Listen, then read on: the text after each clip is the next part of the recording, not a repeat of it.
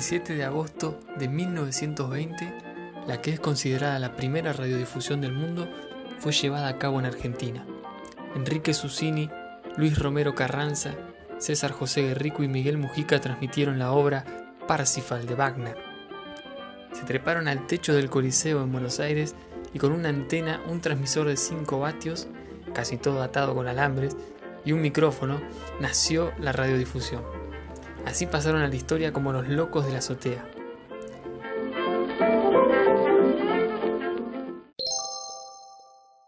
En la radio, al igual que un podcast, es la imaginación la compañera de trabajo del que está comunicando. Reina la subjetividad.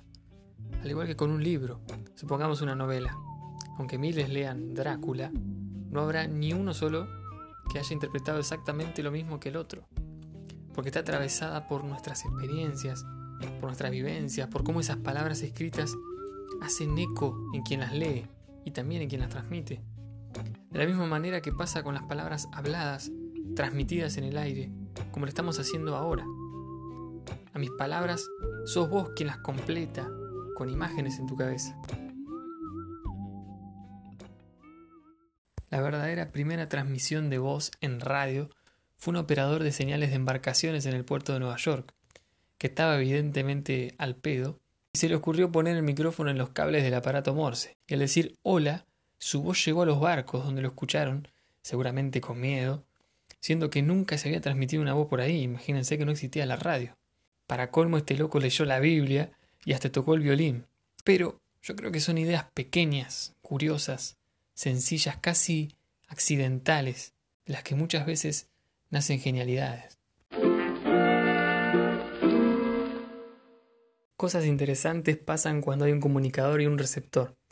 Y no solamente pasó con el muchacho de las embarcaciones de Nueva York, pero justamente también ahí en esa misma ciudad, años después, pasó algo muy interesante en el mundo de la radio. Fue estudiado y es estudiado hasta el día de hoy por sociólogos, como uno de los fenómenos de los medios de comunicación de masas. Un episodio muy particular que muestra el poder de las palabras, los sonidos, la interpretación y la imaginación. En 1938, en la ciudad de Nueva York, Orson Welles aprovecha la noche de Halloween para transmitir de un modo fascinante una adaptación de la invasión extraterrestre de La Guerra de los Mundos, la novela de A.G. Wells.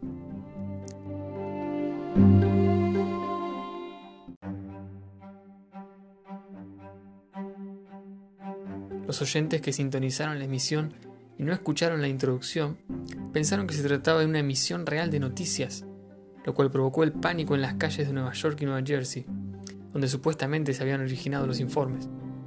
La comisaría de policía y las redacciones de noticias estaban bloqueadas por las llamadas de oyentes aterrorizados y desesperados que intentaban protegerse de los ficticios ataques de gas de los marcianos. Al día siguiente, saltaron protestas exigiendo responsabilidades, la cabeza de Orson Welles y una explicación, de modo que el propio Orson pidió perdón por la broma de Halloween, considerada una burla por todos los oyentes. Sí, con el tiempo, la radio no cambió mucho.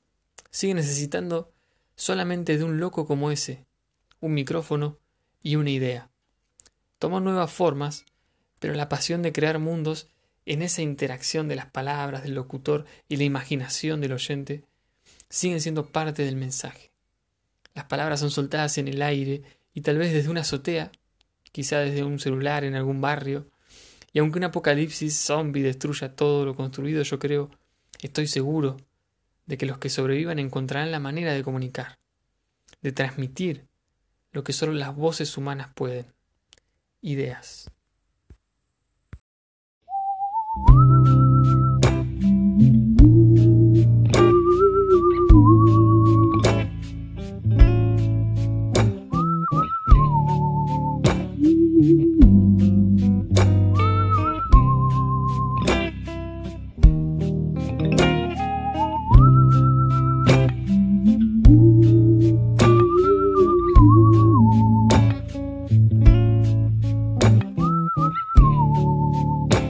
Mm-hmm.